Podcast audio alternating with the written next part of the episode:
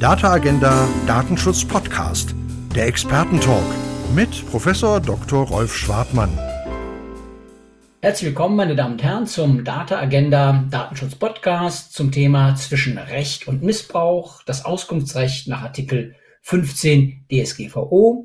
Heute ist der 1. Februar 2023. Worum geht es? Betroffenenrechte sind zugleich Ansprüche und gewissermaßen Gestaltungsmöglichkeiten für betroffene Personen.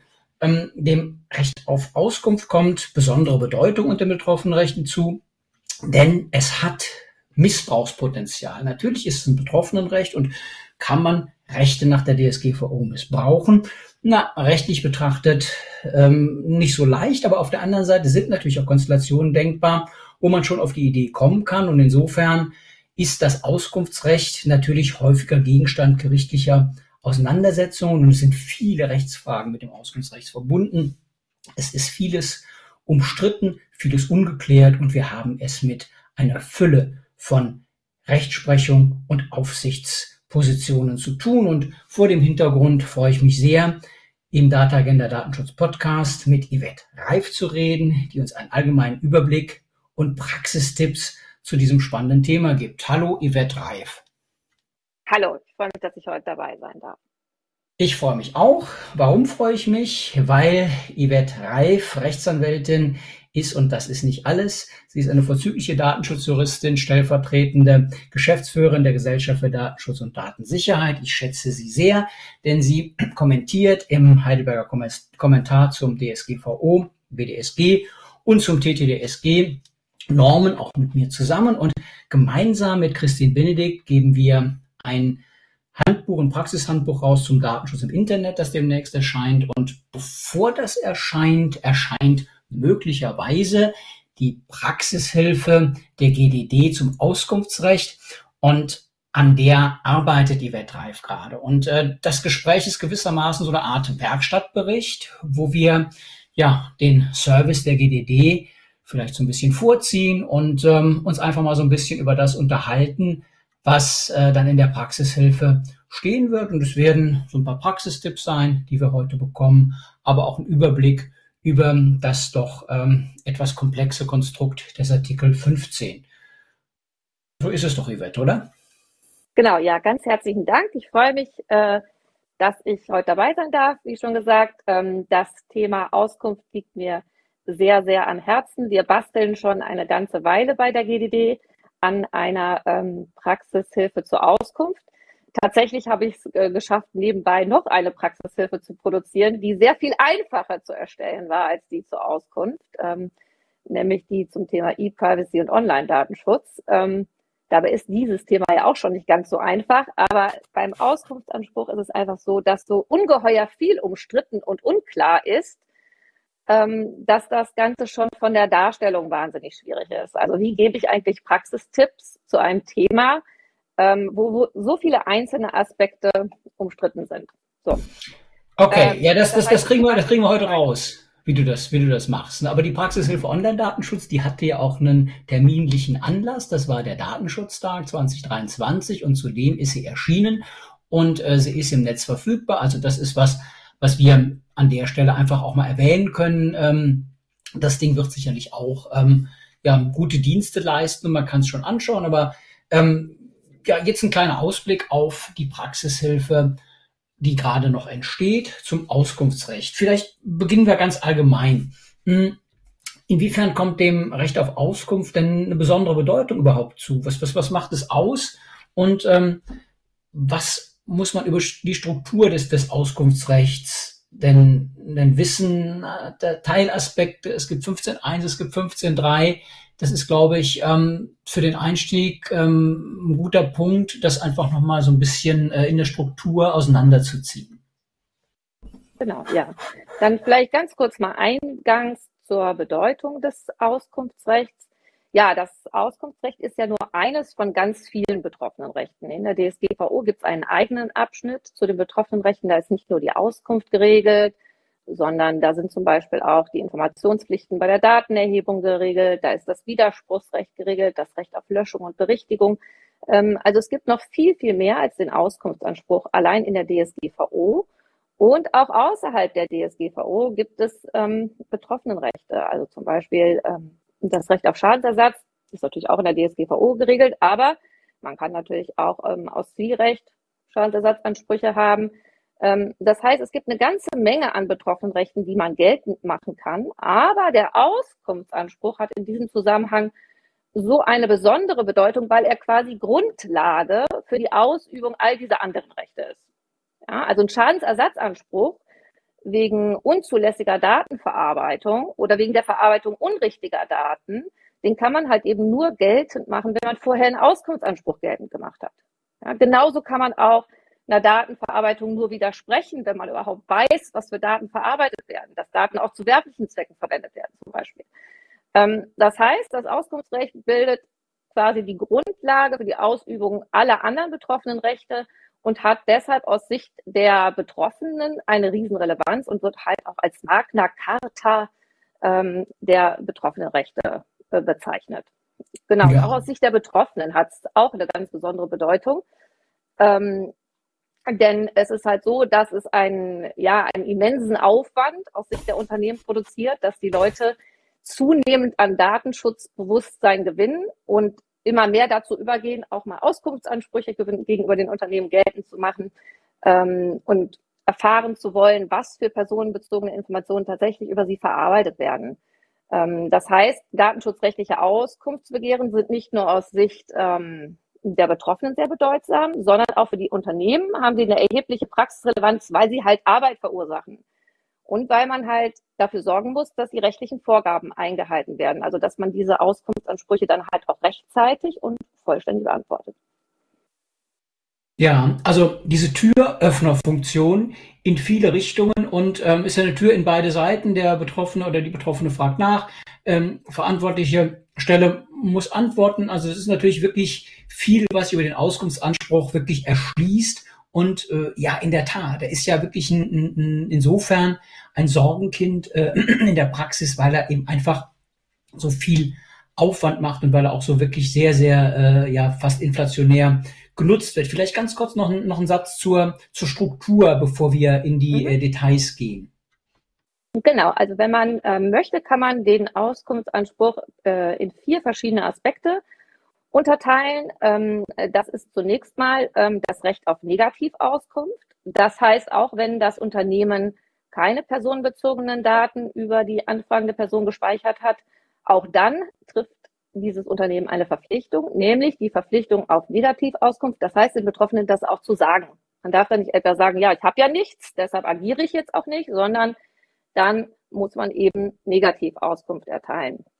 Und das auch eben fristgerecht. Ja, wenn man personenbezogene Informationen ähm, über den Betroffenen verarbeitet, das ist vielleicht der für die Praxis spannendere Fall, ähm, dann sieht der Artikel 15 Absatz 1 im Grunde genommen zwei verschiedene Informationsrichtungen vor. Also zunächst mal sagt der 15 Absatz 1, dass man, wenn man Daten über den Betroffenen verarbeitet, man Auskunft über diese, und ich betone dieses Wort diese jetzt so, ja, mit Absicht, über diese Daten zu erteilen hat. Ne? Und ich betone das deshalb so, weil manche Leute sagen, man könnte im Rahmen von 15 relativ generische Informationen zur Verfügung stellen. Ne? Aber das ergibt sich aus dem Wortlaut der DSGVO eben gerade, aus dem, Entschuldigung, aus dem Wortlaut der DSGVO gerade nicht, sondern die sagt, es ist Auskunft über diese, eben über seine personenbezogenen Daten ähm, zu erteilen, die konkret verarbeitet werden. So. Ne, das heißt, man sagt den Betroffenen, was man konkret über ihn hat. Und dann, das steht ebenfalls dann im 15 Absatz 1, hat man die Verpflichtung, bestimmte Metainformationen zur Verfügung zu stellen. Also die Metainformationen beziehen sich darauf, was man mit diesen personenbezogenen Daten des Betroffenen macht. Also zum Beispiel, welche Verarbeitungszwecke man verfolgt, ob man die Daten an dritte Stellen weitergibt, ob man die Daten ins Drittland gibt, wann man die Daten löscht. Ja, also das sind Informationen über die Datenverarbeitung. Das ist der zweite Aspekt. Und der dritte Aspekt ist, dass der, ähm, das ist jetzt ein eigener Absatz im Artikel 15, äh, der Artikel 15 Absatz 3, der sieht ein Recht auf Datenkopie vor, von dem sehr, sehr umstritten ist, was das eigentlich ist. Ja, also was ist eigentlich eine Kopie im Sinne des 15? Meint das eine Fotokopiererkopie. Also so wie man sich das laienhaft vorstellt, da muss man den Betroffenen jetzt was auf den Kopierer legen und dann drückt man einmal auf Drucken. Oder was ist damit eigentlich gemeint? Und in welchem Zusammenhang steht äh, das Ganze überhaupt zum Artikel 15 Absatz 1? Ja, okay, also ich fasse mal zusammen. Wenn man nichts hat, muss man auch beauskunften, und zwar genau das. Das muss man prüfen und sagen, ich habe nichts, das wäre eine Negativauskunft. Dann gibt's ähm, innerhalb ähm, der in Anführungsstrichen Positivauskunft dann äh, die Einschränkung, dass man über diese Daten Auskunft geben muss. Und wenn man diese Daten dann identifiziert hat, dann muss man ähm, ja das Pflichtenheft äh, des 15 Absatz 1 abarbeiten. Und dann gibt's noch äh, die Frage nach der Kopie. Was ist eine Kopie? Und was ich gerne noch einpflegen würde, wäre, äh, welche Struktur muss das haben? Wir waren beim GDD Winterworkshop jetzt und da ging's ähm, in äh, einem Vortrag auch äh, im Rahmen des Auskunftsrechts um die Frage, äh, wann ist, äh, äh, in welcher Struktur muss das abgegeben werden? Man da einfach ähm, ja jede Menge äh, äh, Informationen rausschicken, äh, mehr oder weniger unstrukturiert, habe ich direkt gedacht, ja, der Begriff der Struktur, den kenne ich ja aus der EuGH-Rechtsprechung zu Jehova. Strukturiert heißt ja nicht unbedingt geordnet, sondern heißt irgendwie einfach nur, äh, das muss irgendwie wiederfindbar sein. Das wäre natürlich eine gewisse Erleichterung für ähm, die Verantwortlichen, die da betroffen sind, wenn man das nicht großartig ordnen müsste, sondern äh, das den äh, Betroffenen äh, zumuten würde. Vielleicht mal zwischengefragt mit Blick auf die Struktur, weil das finde ich einen interessanten Fall. Ähm, gibt ja auch äh, Generalanwalt, äh, der sich da schon, äh, schon äh, zu geäußert hat, jetzt aktuell. Ähm, Frage natürlich auch, ob der EuGH zur Struktur da was sagen wird wie, wie würdest du das sehen? Also mit der, mit der Strukturierung, wie meinst du, muss man, ähm, wie präzise, wie strukturiert muss das rüberkommen, diese, diese Auskunft? Ja. Also wenn ich äh, dich richtig verstehe, geht es dir im Grunde genommen um die Frage, wie ich für den Betroffenen die Informationen eigentlich aufbereite. Genau, genau, ne, aufbereiten. Ja, ja. Genau. Ich gucke ja in die ganzen Systeme und dann sehe ich jede Menge Informationen über den Betroffenen, insbesondere wenn es ein Beschäftiger ist, ist das vielleicht in zig ähm, Systemen sind Daten über ihn vorhanden und wie bereite ich das eigentlich auf, dass er eigentlich jetzt einen sinnvollen Überblick äh, bekommt.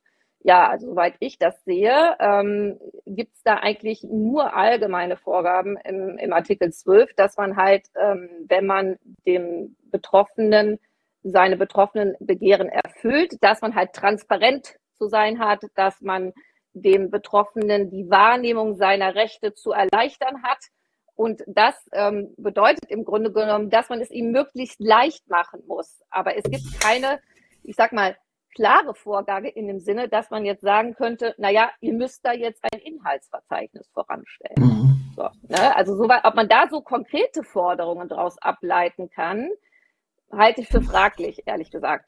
Ähm, wenn das Unternehmen es gut macht, wird man dem Ganzen aber eine gewisse Struktur geben. Und ich glaube auch manchmal, dass im Sinne des Betroffenen sogar weniger mehr ist. Ja? Mhm. Ähm, also, dass man möglicherweise manchmal lieber weniger Informationen erteilt und sagt, hör mal, wenn dich da noch was Bestimmtes interessiert, ne, dann liefern wir gerne noch was nach. Aber dass es manchmal auch die Auskunft übersichtlicher macht, den Betroffenen nicht mit vier oder 500 Seiten Papier zu erschlagen. Das glaube ich auch. Kann aber sein, dass ein Verantwortlicher sich den Standpunkt stellt, mir ist es angenehmer so. Das hat im Facebook ja bei Schrems gemacht. Man hat einfach gesagt, ja, welche Daten hatte Schrems gefragt über mich und dann haben die dem, ich weiß nicht mehr, wie viele Aktenordner es waren, aber einfach was rübergeschoben, also wird glücklich damit. Ähm, ja, klar, das wär, ist einfacher. Wer ist einfacher, ne? Und die Frage wäre jetzt natürlich rechtlich, ähm, ähm, eröffnet mir äh, der 15 diese Möglichkeit oder verpflichtet er mich äh, äh, auf eine Struktur? Inhaltsverzeichnis ist natürlich jetzt eine sehr, ähm, mal sagen, ausgefeilte Struktur, aber ich verstehe dich richtig, wenn du sagst, na ja, das muss man erstmal sehen. Also äh, eine konkrete rechtliche Vorgabe gibt es nicht. Ein Verantwortlicher, der sagt, ich äh, ähm, halte da eine äh, halte da so viel von dem äh, äh, Betroffenen, von der betroffenen Person, da kommt die schon selber mit klar, die kann das auch selber gut sortieren, das muss ich der gar nicht vorsortieren, das ist ja vielleicht sogar schädlich, wenn ich da was vorsortiere, hinterher kommt da irgendeine Gewichtung rein, äh, die da gar nicht drin steht, könnte ja auch ein Argument sein zu sagen, also eine authentische äh, Auskunft äh, besteht darin, dass ich äh, die Daten so zur Verfügung stelle, dass äh, diese Person sich das selber zusammensuchen kann. Und ähm, kann ja auch äh, insofern für mich sinnvoll sein, als ich die Arbeit äh, damit irgendwie rechtmäßigerweise so ein bisschen auf die äh, ähm, betroffene Person übertrage. Kann aber auch sein, dass ich sage, ja, ich möchte eine gewisse Struktur vorgeben als Verantwortlicher, weil dann ist das Verfahren möglicherweise auch schneller ähm, beendet, weil ähm, die betroffene Person einfach zufriedener ist mit dem, was ich tue. Ne? Also ich glaube, über rechtliche äh, Führung aus dem 15 gibt's nicht. Ne? Also die, so, eine einklagbare Vorgabe, das in einer gewissen Weise zu strukturieren, das äh, sehe ich jetzt irgendwie nicht. Ähm, wissen mhm. woraus man das ableiten kann. Daraus sind die, dafür sind die Vorgaben aus dem Artikel 12 dann sicherlich doch zu, zu vage. Ja. Ähm, Finde ja, ich aber einen guten. man sich dann, ja, bezogen auf das konkrete Unternehmen müsste man sich überlegen, wie wollen wir eigentlich das darstellen, wenn sich jemand mhm. an uns wendet. Na, das macht man ja dann nicht ad hoc, wenn das Auskunftsbegehren kommt, sondern man hat ja sinnvollerweise vorher sich überlegt, welche, welche Daten fallen typischerweise über einen Kunden an, welche Daten fallen typischerweise über einen Mitarbeiter an. Und dann hat man sich halt vorher überlegt, ähm, idealerweise, wie die Darstellungsweise aussehen soll. Und wie gesagt, aus meiner Sicht kann da manchmal weniger äh, sogar mehr sein, weil es einfach den Betroffenen das besser ermöglicht, was ihnen das Recht gewährleisten soll, nämlich dass er einen Überblick kriegt. Ja. Okay, aber fällt in die Verantwortung des Verantwortlichen und das ist schon mal wichtig. Ähm, und da besteht auch eine gewisse Gestaltungsmöglichkeit dann wieder auf der anderen Seite bei der Erfüllung des Auskunftsanspruchs drin. Hm, die Gestaltungsmöglichkeiten ähm, der betroffenen Person haben wir ja angesprochen. Die kann natürlich über den Auskunftsanspruch äh, gucken, was machst du hinterher damit. Ne? Also da kommen wir vielleicht später nochmal drauf. Ähm, aber vorab würde ich ganz gerne mal, damit wir mal so ähm, das Feld freilegen, über das wir reden, äh, sprechen über die zentralen Punkte, über die gerade gestritten wird. Ähm, also was sind die Knackpunkte gerade und ähm, ist in ähm, gewisser Weise auch mit einer Klärung vielleicht in naher Zukunft zu rechnen? Bei manchen Punkten. Ja, also ich würde da vielleicht gerne zwei Punkte ansprechen und ich glaube, der wichtigste Punkt, äh, der zu klären ist, ist, in welchem Verhältnis stehen die Dinge eigentlich zueinander? Also das, was ich eben schon angesprochen habe. Ähm, der Auskunftsanspruch hat halt mehrere Teilaspekte und ähm, im Artikel 15 Absatz 3 ist halt auch das Recht auf Datenkopie genannt.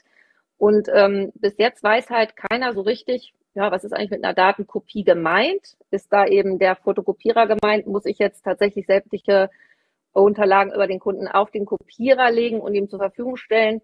Ähm, also das ist die eine Frage, was meint der Gesetzgeber überhaupt mit der Kopie? Und dann die Frage, in welchem Verhältnis steht es eigentlich zum normalen Auskunftsanspruch?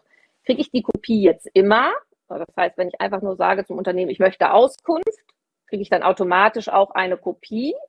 Oder muss ich sagen, ähm, ich möchte Auskunft und bitte, ich möchte auch eine Kopie meiner personenbezogenen Daten. Also bedarf es zweier Anträge oder ist das automatisch eigentlich mit dem Auskunftsanspruch mit umfasst? Ja, und mhm. das ist so wesentlich und so zentral, logischerweise, ja, was dieser Auskunftsanspruch eigentlich umfasst, ähm, dass das natürlich schwierig ist, dass das noch nicht abschließend geklärt ist.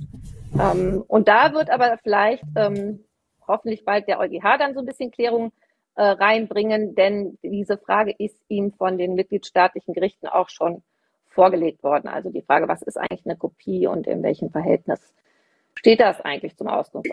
Was ist denn konkret umstritten? Also was noch umstritten ist, also neben dem ähm, Kopiethema ist insbesondere die Frage der Rechtsmissbräuchlichkeit. Das heißt, ähm, viele Unternehmen sagen, na ja, das ist doch irgendwie unbillig, in welcher Weise und in welchem Umfang Auskunftsansprüche uns gegenüber geltend gemacht werden. Viele Betroffene wenden sich doch eigentlich gar nicht aus datenschutzrechtlichen Motiven an uns, sondern die verfolgen mit dem Auskunftsanspruch ganz andere Zwecke. Und dann sagen die Unternehmen, na, kann das eigentlich sein? Ist das nicht rechtsmissbräuchlich, wenn man den Anspruch auf Auskunft und Kopie gar nicht geltend macht, weil es einem um die personenbezogene Datenverarbeitung geht, sondern eigentlich aus ganz anderen Gründen? Mhm. Ähm, um mal so ein Beispiel zu nennen, ähm, vor dem Amtsgericht in Bonn, da war ein Fall anhängig, da hatte ein Bankkunde Kontoauszüge aus den Jahren 2015 bis 2019 angefordert und dann ist es natürlich so, dass man gewöhnlicherweise für sowas bezahlen muss. Also jedenfalls dann bezahlen muss, wenn man es ja schon mal zur Verfügung gestellt bekommen hat. Und ähm, dann hat der Kunde sich gedacht, naja, dann mache ich es doch einfach ganz einfach. Das sind doch alles personenbezogene Daten. Was da auf meinem Konto gebucht worden ist, ähm, dann mache ich einfach meinen datenschutzrechtlichen Auskunftsanspruch geltend und verlange diese Kontoauszüge und dann zwar kosten und dann auch kostenlos, ja, denn der datenschutzrechtliche Auskunftsanspruch ist ja grundsätzlich kostenlos zu erfüllen. Dann verlange ich doch einfach meine äh, Kontoauszüge über den Artikel 15 heraus. So.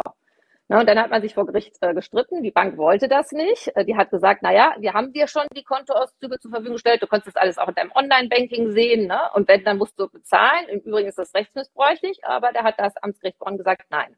Ne? Ähm, auch das darf man machen. Ähm, die Frage der Rechtsmissbräuchlichkeit wird von den nationalen Gerichten aber sehr, sehr unterschiedlich gesehen. Ähm, ja, und es gibt auch immer wieder Fälle, wo Rechtsbefreudigkeit bejaht wird von Gerichten, wenn eben Ziele verfolgt werden, die außerhalb des Datenschutzrechts liegen. Das heißt, es gibt da noch keine Einigkeit. Hm, siehst du deine Linie?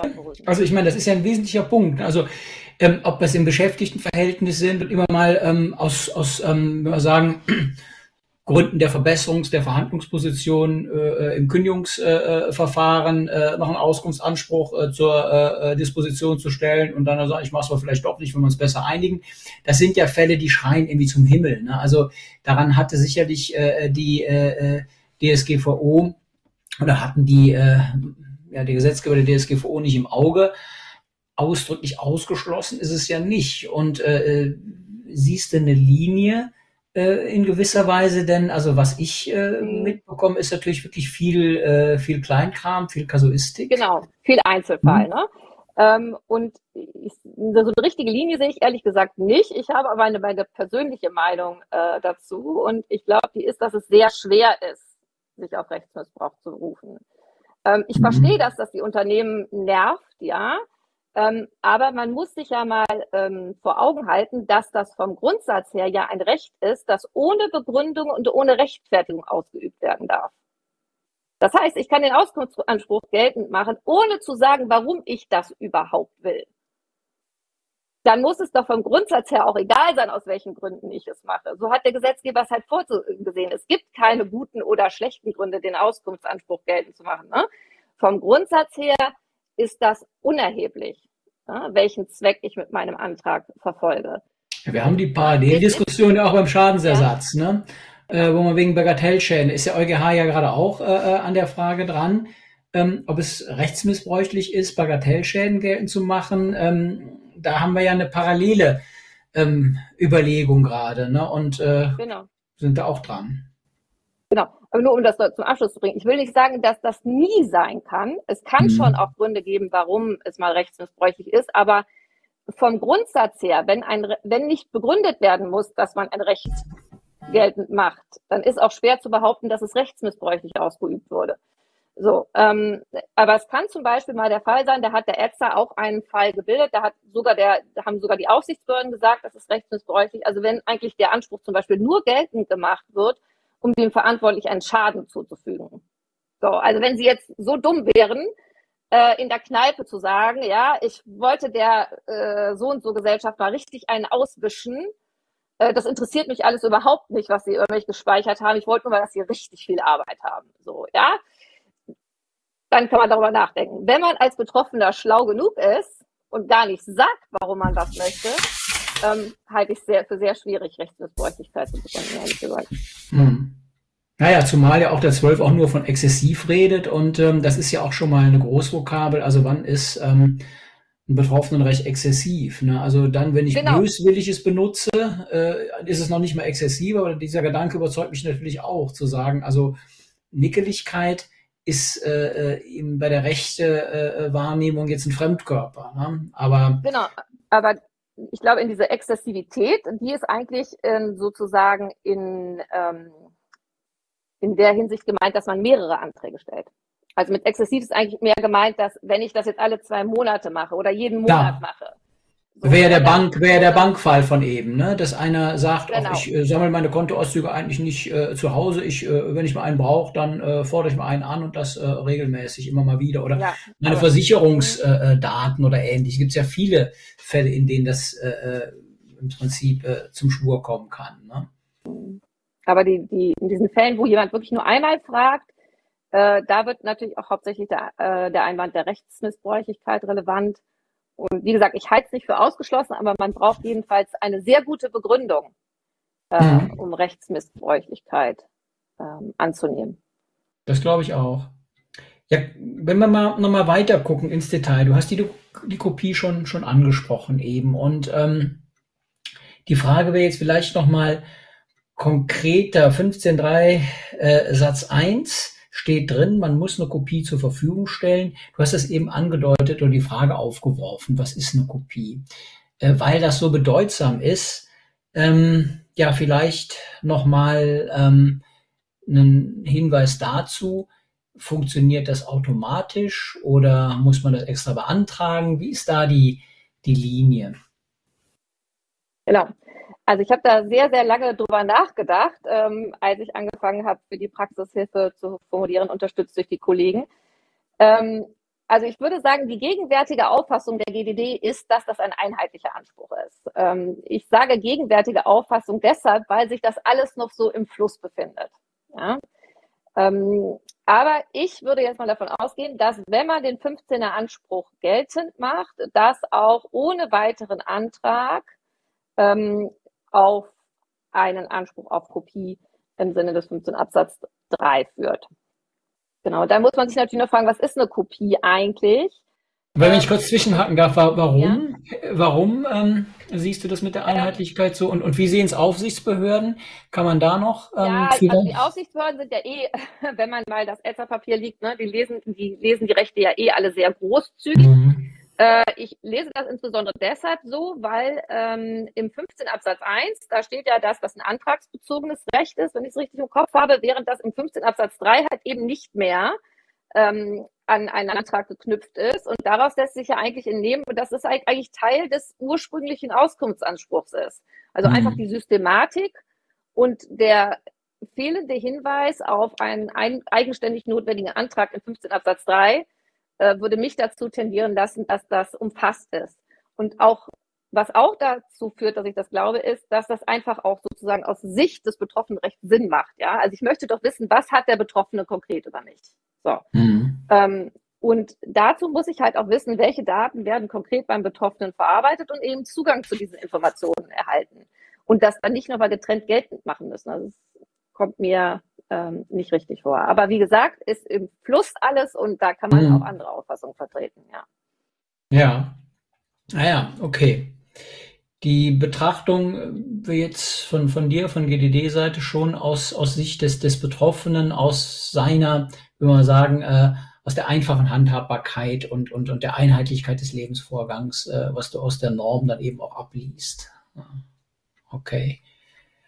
Ähm, ja,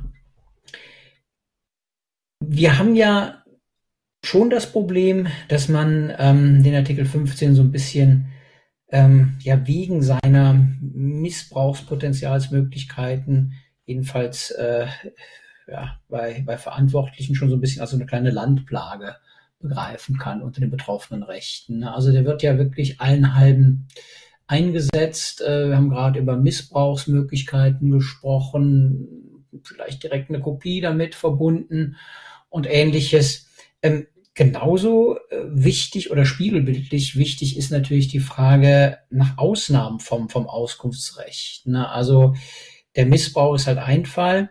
Aber nehmen wir ruhig nochmal den konkreten Fall, dass eben viele Betroffene den Anspruch ähm, geltend machen, mh, hm, etwa in, in, in, in, in arbeitsrechtlichen Streitigkeiten. Ne? Also ähm, das wäre ja vielleicht ein Fall, wo man über eine, eine Ausnahme nachdenken könnte, weil es ja wird vielleicht nicht dazu gesagt oder nicht offenkundig ist, dass man es missbraucht, aber wenn es im Prinzip immer mitgenommen wird, dann äh, hat das natürlich so eine Art von Automatismus, ähm, wo man hoffentlich auch irgendwie dann mal eine Positionierung äh, der Arbeitsgerichte zu bekommt.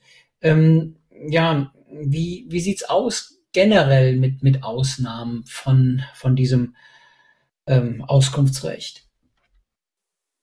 Ja, das sieht traurig aus auf der Seite für die Unternehmen, muss ich leider sagen. Ich fange eigentlich vielleicht schon mal hinten mit dem Ergebnis an und dann sage ich mit dem bisschen oder helfe ich mit dem bisschen, was man machen kann.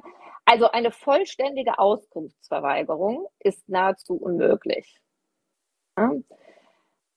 Ein bisschen was geht aber, ja. Also ein bisschen Spielraum hat man mal was dazu verweigern. Man kann oder beziehungsweise man muss sogar die Auskunft verweigern, ähm, sofern durch die Auskunft die Rechte und Freiheiten anderer Personen beeinträchtigt werden. Also ähm, wenn ich ähm, zum Beispiel Auskunft über äh, Vorgänge verlange, die auch personenbezogene Daten von anderen enthalten, von anderen Mitarbeitern, von Vorgesetzten, und ähnlichen Dingen, ne, da kann es natürlich sein, dass der Anspruch auf Auskunft beschränkt ist. Das führt aber dann auch wieder nicht dazu, dass ich gar keine Auskunft bekomme, sondern das führt dazu, dass die Unterlagen durch das Unternehmen entsprechend zu schwärzen sind.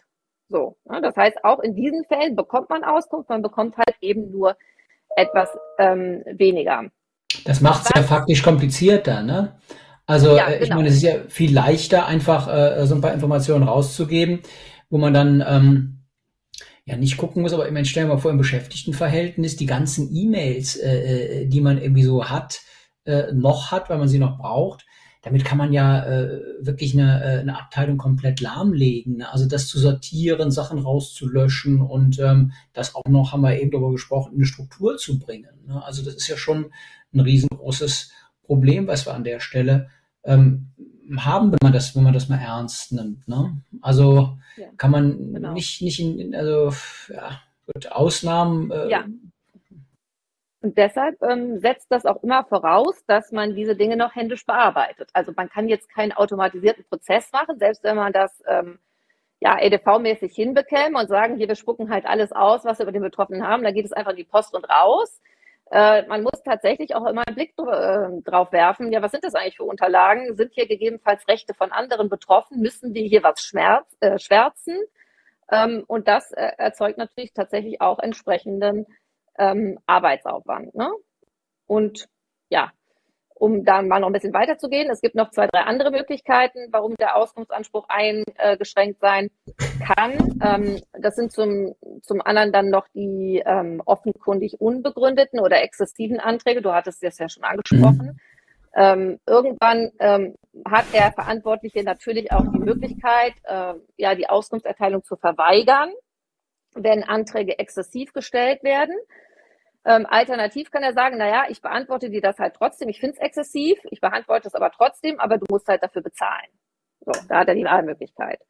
Ähm, ja, wann was exzessiv ist, das kann man nicht äh, abstrakt sagen. Also man kann nicht sagen, dass, äh, wenn man das nach vier Wochen wieder geltend macht, dass das unbedingt schon exzessiv sein muss. Ähm, das wird auch vom Einzelfall abhängen und von der Frage abhängen, äh, inwieweit der Betroffene damit rechnen kann, dass sich in der Datenverarbeitung was geändert hat. Also wenn der mhm. Betroffene weiß, ja, da ist jetzt Ewigkeiten nichts passiert in der Rechtsbeziehung zu dem Unternehmen und die können eigentlich gar nichts anderes haben und der fragt trotzdem alle zwei Wochen nach, ja, einfach um zu ärgern, dann ist das sicherlich exzessiv. Ähm, wenn man sich aber vielleicht in laufenden Verhandlungen, in, in, einer laufenden Beziehung befindet, ja, dann ist es vielleicht auch gerechtfertigt, mal früher wieder nachzufragen, ja, nach, nur, nach nur einigen wenigen Wochen, was gespeichert ist. Ähm, also hier gibt es auch keinen allgemeinen Maßstab, was exzessiv ist oder nicht. Wenn ich jetzt nochmal an Unternehmen denke, das vielleicht ein bisschen Zeit gewinnen möchte. Ne? Also es ist ja ein Monat, äh, den man Zeit hat. In normalen Fällen, in komplizierten Fällen kann man das dann nochmal ähm, verlängern. Äh, aber äh, welcher Fall ist schon so kompliziert, dass man äh, prima facie sagen kann, äh, den kriegt man nicht innerhalb eines Monats äh, beantwortet grundsätzlich. Ähm, wie ist es denn mit der Identifizierbarkeit der Person, die da anfragt? Welche Anforderungen sind denn daran zu stellen? Es kann ja sein, dass man sagt, ja, ähm, ich weiß ja gar nicht, äh, wer Sie sind, lieber Antragsteller, und deswegen bitte erstmal ähm, Identität nachweisen. Ähm, dann hätte man zumindest mal so ein bisschen Zeit gewonnen oder manche vielleicht auch schon so ein bisschen ähm, davon überzeugt, dass er doch ein bisschen aufwendig ist, äh, nicht einfach so hier ähm, einfach äh, wild raus äh, äh, Anträge stellen kann, ohne äh, Rosenbreite zu sein. Das gibt's ja durchaus auch. Ne? Also ist das ein äh, äh, Argument in der Praxis? Ist das ein Punkt, dass man sich ähm, auf die auf die mangelnde Identifizierbarkeit zurückziehen kann. Also ich denke mal zum Beispiel gerne auch an telefonisch gestellte Auskunftsansprüche. Es gibt ja keinen Grund, einen äh, Auskunftsanspruch nicht mal eben am Telefon geltend zu machen. Und ähm, da könnte man ja durchaus sagen, na ja, da kann ja jeder anrufen, so ungefähr. Das dürfen wir gar nicht. Ich bräuchte erstmal jetzt hier äh, eine Identifikations- äh, oder Authentifizierungsmöglichkeit. Gibt es da Sachen, die in der Praxis an die GDD herangetragen werden? Ja, also wichtig ist äh, zunächst mal auf jeden Fall wirklich zu äh, identifizieren, äh, wer da anruft, denn ähm, gegebenenfalls hat das ja auch ansonsten eine Datenschutzverletzung zur Folge. So, also wenn jetzt ich zum Beispiel anrufen würde und äh, würde mich bei der Telekom über die gespeicherten personenbezogenen Daten von der Freundin erkundigen. Ich würde mich einfach als die ausgeben, ja, dann wäre das ja, wenn die Telekom mir jetzt diese Daten zur Verfügung stellt, dann wäre das im Zweifel eine Datenschutzverletzung. Ja. Na, wenn eins und eins machen würden, wissen wir, was es kostet. Nein, das wollte ich jetzt nicht sagen. Ich würde sagen, das ist einfach das Unternehmen, das mir jetzt gerade einfiel, ja, wo vielleicht jemand sein kann. Ne? Ähm, ja, also man könnte sich sozusagen als jemand anders ausgeben und sagen, ich möchte einfach Auskunft per Telefon. Ne? Also so einfach geht es natürlich nicht. Natürlich müssen die Unternehmen ähm, den Betroffenen identifizieren, müssen gucken, ist das tatsächlich unser Kunde, ähm, der dort die Anfrage stellt. Und wenn das nicht möglich ist, dann braucht man auch keine Auskunft zu erteilen. Und der Betroffene hat natürlich auch die Pflicht, bei der Identifizierung mitzuwirken. Also zum Beispiel, ähm, wenn man ähm, bei ähm, so einem Telefonanbieter anruft, da werden ja dann in der Regel verschiedene Identifikationsmerkmale abgefragt. Da wird zum Beispiel nach der Kundennummer gefragt oder nach dem Kundenkonto gefragt oder vielleicht noch nach der Adresse gefragt. Also man, man, man fragt eine Vielzahl von Informationen ab, um einfach sicherzustellen, ist das eigentlich die Person am Telefon, ähm, ja, die sie vorgibt zu sein. Ähm, ja, und das ist natürlich wichtig, auch bei der Auskunft, damit die Informationen nicht an jemand gelangen, dem sie gar nicht zustehen. Das Problem bei der Telefonanfrage kann man aber natürlich auch einfach dadurch umgehen, dass man zum Beispiel dann einfach sagt, naja, wir schicken das halt nicht per Telefon oder wir geben die Information nicht per Telefon heraus, sondern wir schicken die Auskunft an die bei uns gespeicherte Postadresse. Oder E-Mail-Adresse, Fragezeichen? Ja, da muss man schon vorsichtig sein, ne? weil eine E-Mail-Adresse kann man ja jetzt äh, kann man sich jetzt quasi x-beliebig bilden. Aber wenn man jetzt zum Beispiel weiß, wir haben gesicherte Informationen zur Frau Reif in unserer Datenbank. Ja, wir mhm. wissen, die Frau Reif wohnt in der so und so, so und so Straße in Bonn. Dann, wenn wir uns aber nicht sicher sind, ist sie das eigentlich am Telefon, dann schicken wir doch einfach die Auskunft an äh, die Postadresse. Dann wissen wir, das kann nur die Frau Reif bekommen. Und das Schlimmste, was dann passiert ist, dass ich hier zu Hause eine Information bekomme, die ich gar nicht erfragt habe. Ja. ja. Aber umgekehrt besteht halt nicht das Risiko, ähm, dass man jetzt am Telefon zum Beispiel was falsch beauskunftet. Und das ist doch ein guter, guter Tipp für die Praxis. Ne? Also, also genau. jedenfalls genau. für, für die ähm, Leute, die eine Auskunft äh, geben müssen. Und ist natürlich dann insofern auch keine gute Nachricht, weil es natürlich bedeutet, ich komme nicht so ohne weiteres aus der Auskunftsverpflichtung raus. Ich kann dann nur, um meine eigene, in Anführungsstrichen, Datenpanne zu vermeiden, äh, den äh, Kanal wählen, der dann auf jeden Fall den ähm, Betroffenen trifft. Und selbst wenn ein anderer angerufen hat, ist das Schlimmste, was passiert, äh, dass der mitkriegt, hier wurde ein Auskunftsanspruch gestellt und dann sagt er, ja gut, war aber nicht meiner. Also insofern okay. ist das natürlich eine gute Möglichkeit. Ne? Ja. ja, ein wichtiger Punkt, den ich da noch ergänzen wollte, weil ich glaube, es war auch in deiner Frage enthalten. Ähm, man hat halt die Identifizierungsverpflichtung und aber solange das läuft, ja, läuft auch die Frist nach, ähm, die Fristen des Artikels 12 noch nicht. Also die Monatsfrist beginnt natürlich erst dann zu laufen, wenn ich jemand tatsächlich identifiziert habe. Denn ich kann mhm. ja auch noch gar nicht beginnen, den Auskunftsantrag zu bearbeiten, solange ich nicht weiß, gesichert weiß, wer das eigentlich ist. Also erst identifizieren unter Mitwirkung des Betroffenen.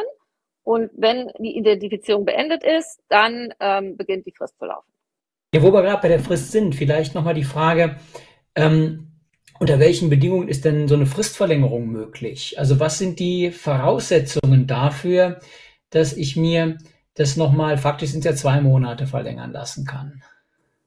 Genau, und ähm, also zunächst mal ist wichtig zu sehen, dass man, dass grundsätzlich erstmal dieser eine Monat da ist, wobei eigentlich ist es gar keine Monatsfrist. Jeder sagt immer, man hätte zuerst einen Monat, aber das stimmt gar nicht, denn im Gesetz steht, man muss es unverzüglich beantworten, spätestens in einem Monat. Was ja eine das faktische heißt, Monatsfrist ist.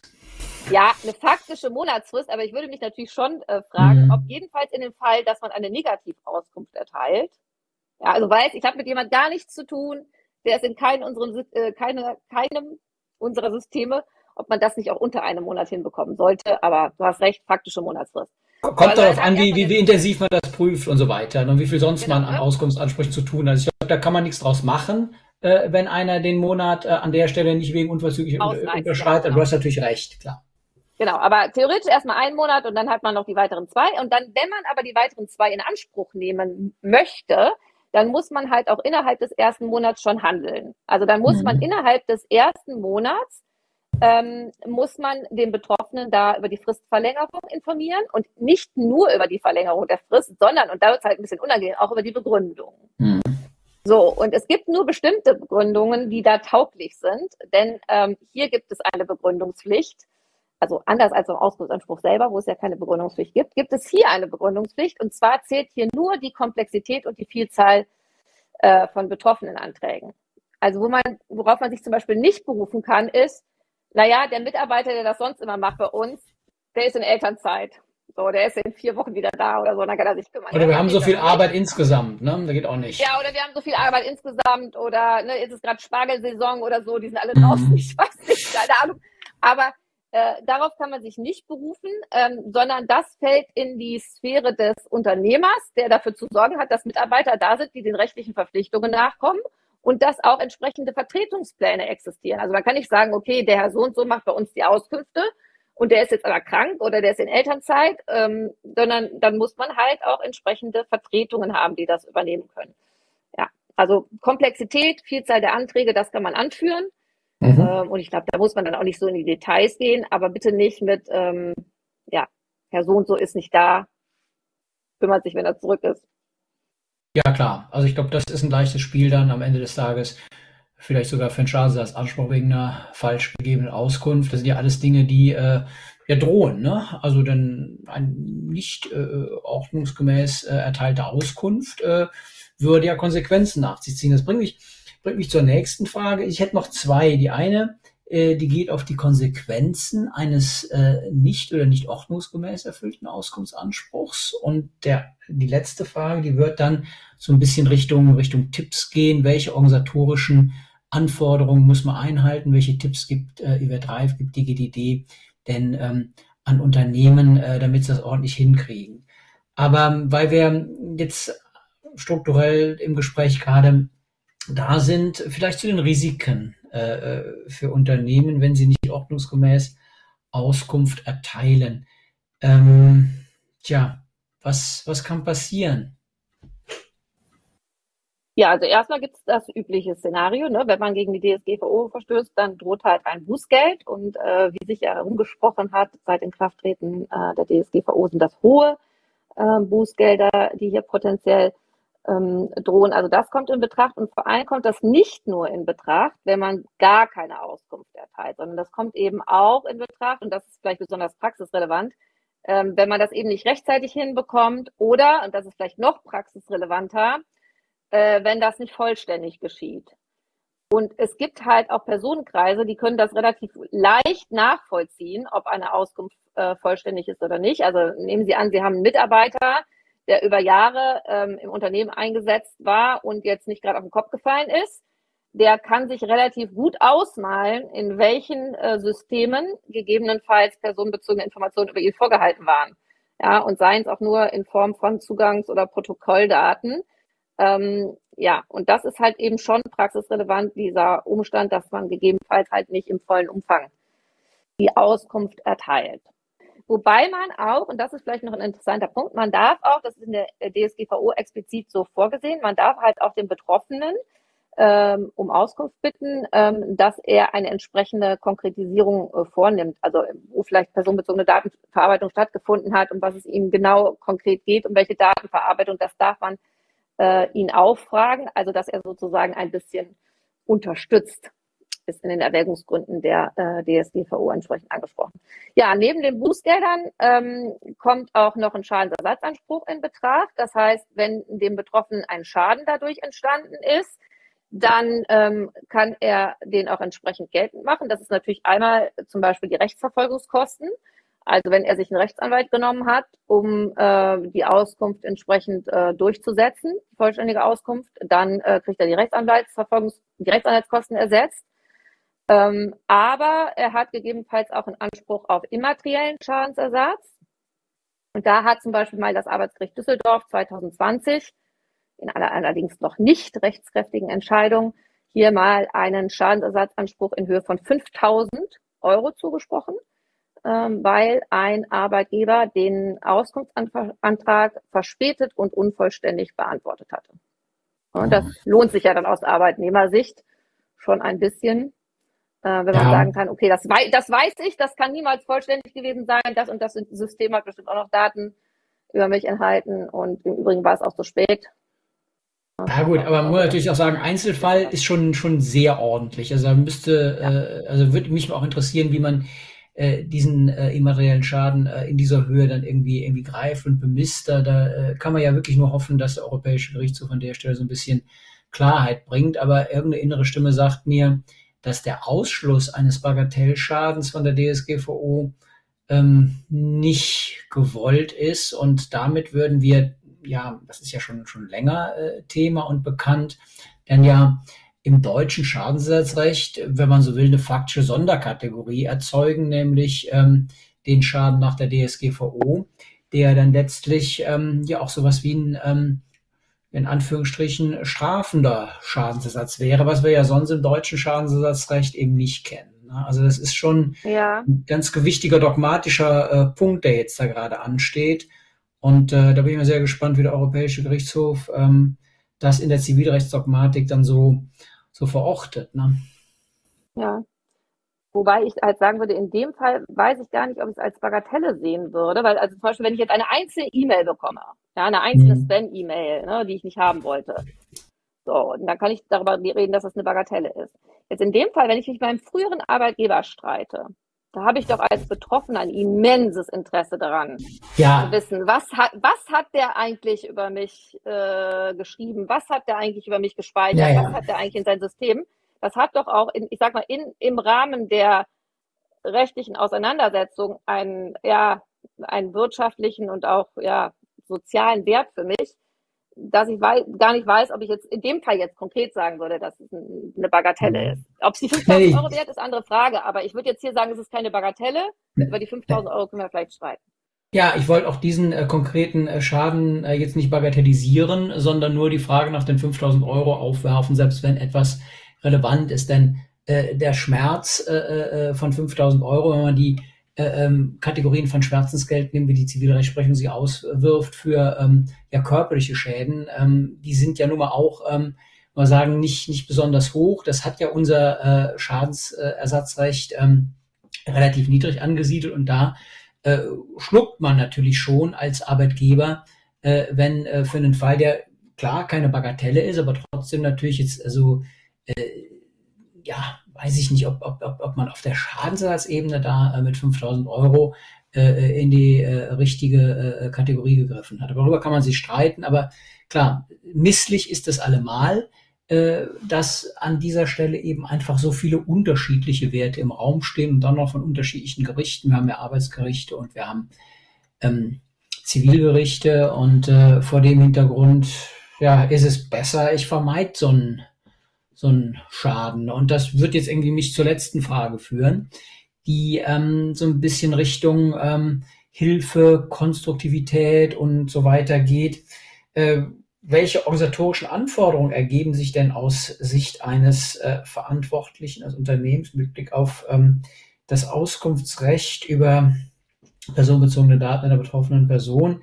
Also gibt es dann vielleicht auch nochmal konkrete Herausforderungen, wenn Beschäftigte von ihrem Auskunftsrecht Gebrauch machen. Das war der Fall, den wir eben hatten. Also vielleicht kann man da so ein bisschen mhm. ähm, oder muss man so ein bisschen differenzieren, äh, wie ist es bei Auskunftsansprüchen von in Anführungsstrichen irgendwem oder Kunden und wie ist, ist es im äh, äh, Beschäftigtenverhältnis mit Blick auf die organisatorischen Maßnahmen. Was, was muss ich tun? Was kann ich tun, damit ähm, mir das in irgendeiner Form leicht von der Hand geht? Man kann ja auch, wenn es um Kunden geht, äh, darauf greifen ja auch schon viele zurück, so äh, Online-Zugriffsmöglichkeiten machen, wo die Daten ähm, gespeichert sind. Da hat man einen, einen, einen sehr mhm. sicheren äh, und praktikablen Weg. Wird sowas zum Beispiel ausreichen, um den Auskunftsanspruch zu erfüllen, dass ich mir das selber holen muss?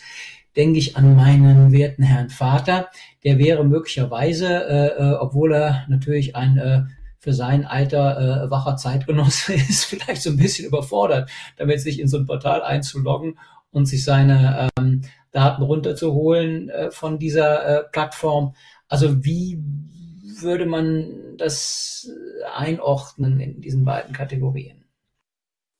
Ja, also diese Self-Service-Tools, die du gerade ansprichst, die können eine tolle äh, Lösung sein. Und ähm, ja, grundsätzlich kann das auch eine Möglichkeit sein, ähm, ja, der Auskunftsverpflichtung nachzukommen. Hm, jetzt, um deinen Vater zu schützen, äh, der muss sich keine Sorgen machen. Das wird man gewöhnlicherweise ja dann auch nur bei den Personenkreisen machen, die schon in der Lage sind, ein Online-Konto zu haben. Also typischerweise wird das zum Beispiel jemand machen, der einen Online-Shop hat. So, ja. Und wenn die Leute einen Online-Shop haben oder einen Online-Shop besuchen und ohnehin einen Online-Account haben, dann sind sie sicherlich ähm, sozusagen auch mächtig, ähm, darüber ihre Begehren entsprechend geltend zu machen. Wobei das ja auch nur als zusätzliche Option gedacht ist, ähm, dass ja. sozusagen die Betroffenen einen schnellen Weg, eine Option haben, ähm, ihre Rechte halt darüber entsprechend geltend zu machen. Naja, aus Blick eines Verantwortlichen gefragt wäre natürlich die Frage, wenn ich so ein Ding eingerichtet habe, kann ich sagen, äh, äh holt euch äh, die Informationen da. Und ähm, es gibt keinen Schriftverkehr mehr. Wir leben ja auch in Zeiten von, äh, weiß ich nicht, Einsparung von Papier und so weiter. Also das soweit würdest du nicht gehen, äh, dass man das äh, mhm. äh, als Verweigerungsgrund nehmen könnte, wenn man das Ding äh, praktikabel eingerichtet hat. Also eine Online-Bank oder sonst irgendwas könnte ja auch sein, dass jemand die benutzt, äh, die normalerweise eben auf, auf Papier Wert legt. Hm, wie ist es da? Also auf jeden Fall müsste es so sein, dass wenn man die Leute darauf verweist, dass sie die Möglichkeit haben, sich das jetzt zum Beispiel dann auch als PDF da entsprechend zu, äh, zu ähm, herunterzuladen, die Informationen. Also es reicht nicht, dass man denen allein ein Online-Konto anbietet, wo sie sich jetzt diese Informationen angucken können, sondern äh, man, man, der, die Kopie ist ja quasi mit umfasst mhm. ähm, vom Auskunftsanspruch und das bedeutet halt eben auch, dass wenn man so ein Online-Self-Service hat, dass es nicht nur so sein kann, dass man da einfach reinschaut nur, sondern es muss dann tatsächlich auch so sein, dass man die Information mitnehmen können kann aus dem. Ja, das, das, das, das ist klar, aber es kann ja sein, genau. dass einer sagt, ja, mitnehmen hin oder her, ich will es geschickt haben. Jetzt überlege ich gerade. Ich hätte gerne einen Brief, ne? Ich möchte, ich möchte das gerne. Kann ich mein Auskunftsrecht nicht bestimmen als, als, als betroffene Person und sagen, also ich äh, möchte lieber Brief ist ja vielleicht eine Kostenfrage. Vielleicht bei Banken kann man sagen, gut, also klar, äh, je nachdem, was du für ein Konto hast, äh, da schicke ich dir eben das auch noch per Post, aber man kann sich aussuchen. Also ich glaube, solche Modelle gibt's ja auch. Aber wäre es ein hartes Recht mh, eines Verantwortlichen zu sagen, nee, ich schicke das nicht, äh, ich habe eine ähm, äh, performante äh, Möglichkeit für einen Download? Ich will mich jetzt nicht endgültig festlegen, weil ich jetzt hier währenddessen schlecht hier die Gesetzestexte durchgoogeln kann, ja. Aber ich würde mal ad hoc sagen, es geht jedenfalls dann, wenn meine bisherige Kontenkommunikation auch hierüber stattgefunden hat. Also was eben mhm. nicht geht, ist zu sagen, so, wir haben uns bis jetzt immer nur per Telefon unterhalten oder du warst bei uns im Laden und jetzt sage ich, na, wenn du Auskunft willst, dann musst du dir jetzt mal so einen Online-Account einrichten und dann kannst du dir das da irgendwie holen. Aber wenn ich sozusagen sowieso immer wieder Online-Shop-Mensch, ist eh immer über den Online-Account gemacht habe, da scheint es mir doch irgendwie auch recht und billig, dass ich sagen kann, ja, dann gehst du eben wieder da rein, wo du immer mit mir kommunizierst, äh, nämlich in deinen Account und dann kannst du dir alles da entsprechend runterladen. Das ist doch zitierfähig, was du gerade gesagt hast. Das, das, das ist, das ist so. Artikel 12 reingucken. ja, ja, mach das mal, aber wir, ja, ja, wir, wir, wir, wir, halten, wir, wir erklären es jetzt mal für zitierfähig, weil es ist ja eine plausible Erklärung und ich bin auch gar nicht sicher, genau. ob du da in Kommentaren irgendwas Schlaueres zu findest, als das, was du gerade gesagt hast, denn es ist genau, ja eine aber ein, ein, ein Punkt ganz allgemein noch ist, ähm, wir sind jetzt sehr in spezifische Details äh, abgedriftet mit dieser Frage, darf man diese Self-Service-Tool haben, äh, Self-Service-Tools haben? Also eigentlich muss man ja viel grundsätzlicher ansetzen. Man sollte im Vorfeld ganz allgemein, unabhängig von diesen Tools, ne, braucht man natürlich organisatorische und äh, prozessuale Vorkehrungen, um mit den betroffenen Rechten vernünftig umzugehen. Das heißt, man kann auf sowas nicht ad hoc reagieren, sondern man muss sich vorher überlegt haben, äh, welche ähm, organisatorischen Regeln brauche ich. Also man muss Zuständigkeiten verteilen. Ja, also wer ist eigentlich dafür zuständig, dass letztlich so eine ähm, äh, Auskunft fristgerecht rausgeht? Ja, man muss die Zusammenarbeit der verschiedenen Abteilungen Regeln, bei denen vielleicht personenbezogene Informationen anfangen. Man muss Vertretungs- und Abwesenheitsregeln haben. Man muss vielleicht eine Policy haben, die für alle Mitarbeiter regelt, wie gehe ich eigentlich mit dem Thema um. Man muss die Leute schulen, damit sie überhaupt wissen, was ist das, ein Auskunftsbegehren? Ah, das ist was Wichtiges, da muss ich schnell mit umgehen. So, das muss ich an die und die Person weiterleiten. Also man hat jetzt unabhängig von dieser spezifischen Konstellation mit diesem, ähm, mit der Online-Geschichte, mit dem Online-Account, hat man, hat man einen hohen initialen Aufwand, sage ich mal, bevor das erste Auskunftsbegehren eigentlich bei einem landet. Und man soll sich bitte im Vorfeld Gedanken machen, wie schaffe ich es eigentlich, die Dinge rechtzeitig und zeitnah ähm, ja, zu beantworten. Und um da nochmal auf deine, auch auf deine Ausgangsfrage zurückzukommen, du hattest ja das Thema Beschäftigtendaten angesprochen. Bei den Beschäftigtendaten ist es ja viel schwieriger als bei den Kundendaten. Also Kundendaten sind ja oftmals nur in einer Handvoll Systemen vorhanden, während Beschäftigtendaten in so vielen verschiedenen Verarbeitungen eine Rolle spielen können, ähm, dass es halt Sinn macht, sich im Vorfeld ähm, schon überlegt zu haben, in welchen in welchen Systemen fallen denn ähm, äh, bezogen auf welche Positionen typischerweise personenbezogene Informationen an? Ne? Also da darf man nicht reaktiv unterwegs sein, da sollte man vorher schon ein Konzept haben äh, und sich überlegt haben, ja, wo, in welchem Verfahren haben wir überhaupt personenbezogene Mitarbeiterdaten? Ja, vielen Dank. Ich glaube, das ist ein guter Schlusspunkt für diesen Podcast mit einem Tipp für organisatorische Maßnahmen.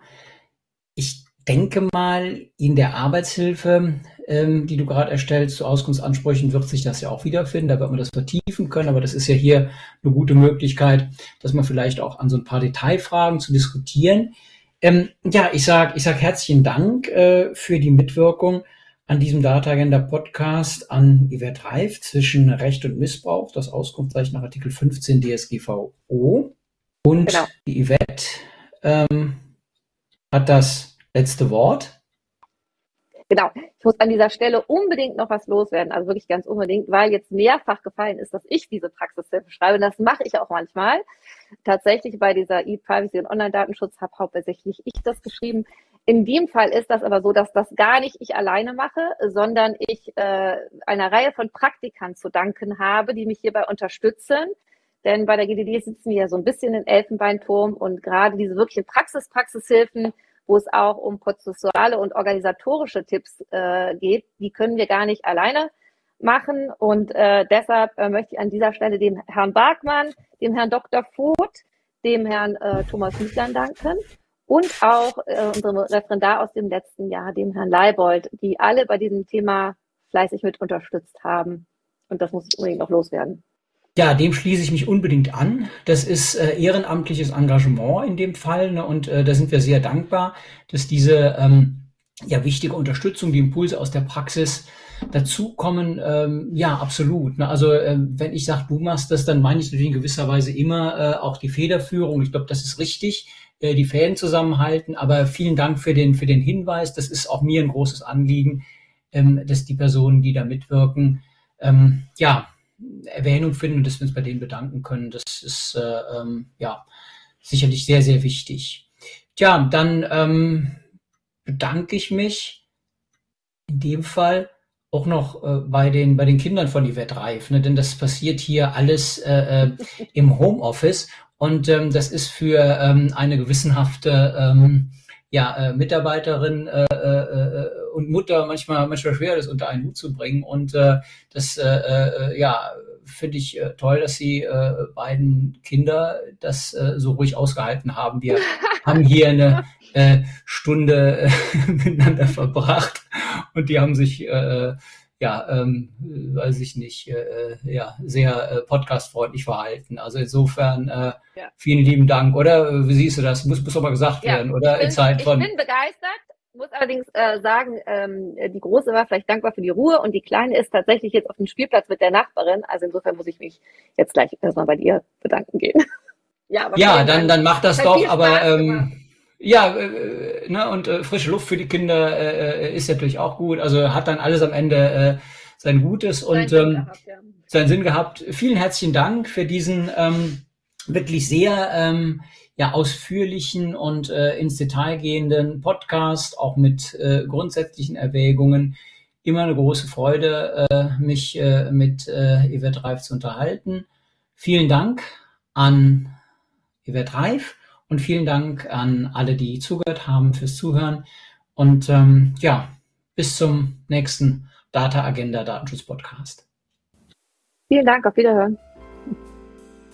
Das war der Data Agenda Datenschutz Podcast, Der Expertentalk mit Professor Dr. Rolf Schwartmann.